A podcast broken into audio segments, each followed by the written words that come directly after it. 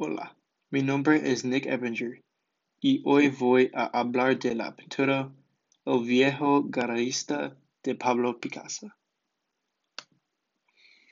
Su padre comenzó a enseñarle arte cuando tenía siete años de edad.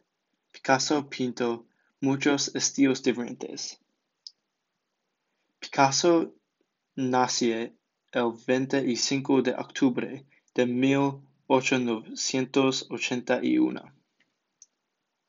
Picasso nació en la ciudad de Málaga, España. Picasso no tiene mucho dinero cuando era joven. El viejo garayista fue pintado en 1903.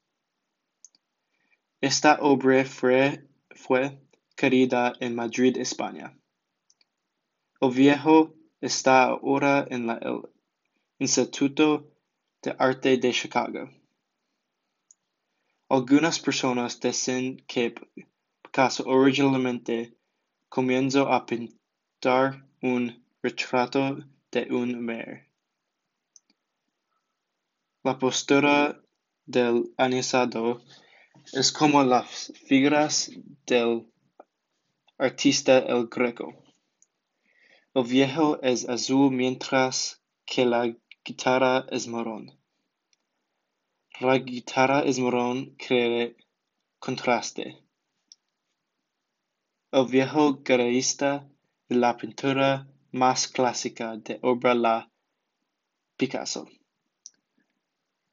El estado de la pintura es pobre. El viejo no tiene mucho dinero, pero es feliz. El viejo es muy flaco y extremidad.